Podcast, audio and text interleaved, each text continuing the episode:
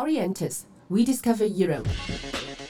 Don't forget to follow us on Substack for our free newsletter and visit our website for more. It is O R I E N T I S H K dot S U B S T A C K dot com and www.orientishk.com. Welcome to Orientis Rediscover Europe. So we have discovered green, and we also discovered uh, digital uh, industries uh, that serving as a very bright future about the single European markets. So what are as the represent trade representatives that come into Hong Kong, then we need to take the opportunity to ask you questions related to EU China and EU Hong Kong as well. Sorry for that. Uh, uh, of course, uh, when we're talking about EU China relations in general, so one thing that actually catch in the media attention is the comprehensive agreement on investment, which supposed to be date uh, in last year, so the very end of the last year, and we are supposedly getting into progress. Of course, now right now is actually held by the European Commissions. So, uh, what kinds of things that actually see the comprehensive agreements on on investment? What kinds of things that actually bring to uh, uh Europe in general as well as China? So the uh, comprehensive agreement on investments was negotiated for quite a bit of time. Huh? Uh, I think it took seven years to to conclude. Uh, now, normally in a trade negotiation, after you negotiate a technical text, you would then do legal scrubbing, huh, which means that the lawyers go and sit together to identify what exactly is meant by it, and then you go to ratification. Now, uh, I, I, think you all follow the news. There has been some issues between the EU and China since the uh, the text was concluded, which meant that the European Parliament, being being the object of, of, measures from the Chinese government, have said that, well, actually, as far as we are concerned, we are not continuing with the process of ratification. Uh, and I think that's a bit where we are now. The text of the agreement itself is on our internet. Uh, we are very transparent in our trade policy. So, actually, for potential people benefiting from it, you can see what's in it. It's a lot about leveling the playing field. It's a lot about creating new opportunities uh, for, for bilateral investments to and from EU and China. So in itself, it's a great deal uh, or a good deal. Uh, but yeah, it's it's been uh, basically now the, the object of, of a political process for which at the moment we don't yet know what the outcome will be. Huh? So so in this case, of course, uh, we are looking forward to the deals to, to the progress itself. Uh, so regarding Hong Kong, so of course you mentioned that Hong Kong is a very open economy, and basically uh, we don't necessarily have a kinds of trade deals uh, uh, with Hong Kong compared to uh, our our counterpart Macau, which is uh, having the EU uh, Macau TCA. However, when we're talking about the new kinds of traders, usually involve the investment part, or as you mentioned, you're actually trying to uh, uh, uh, communicate with the Hong Kong government about different standards related to green, related to uh, environmental issues. So, do you actually see some possibility that the cooperation framework between EU and Hong Kong will step up a little bit? So, right now, of course, we know that there is some structural dialogues usually in, in at the end of of the year. Do you actually see that will be potential investment agreement or actually an upgrade for the cooperation framework? Yeah, no, thanks, Wilson. I, I mean, uh, maybe going back a step huh, is that if you see also on our internet, we launch a new trade policy.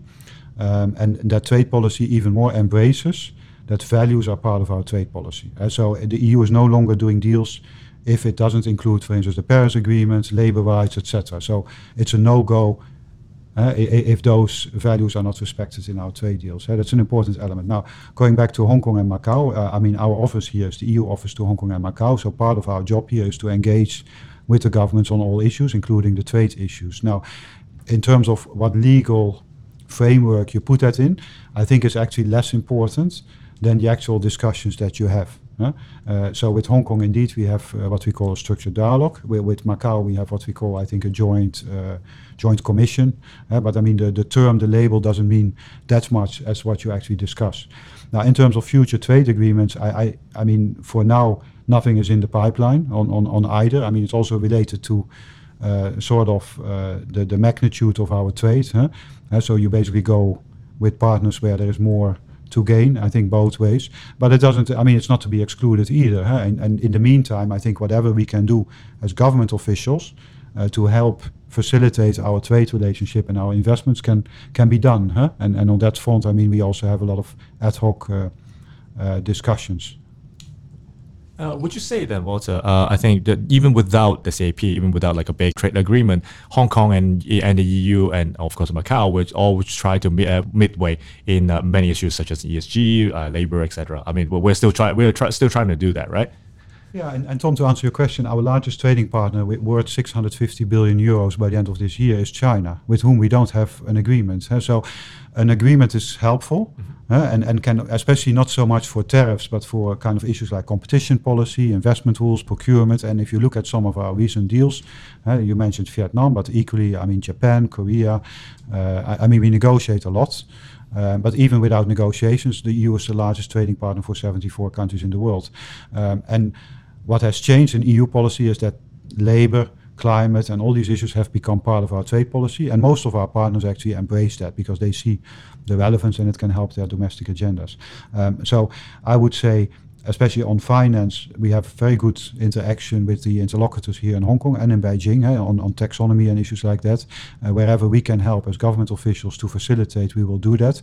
And if uh, an agreement is called for, uh, is asked for, and is, is being discussed, then that is something to consider when it comes to the table. Huh?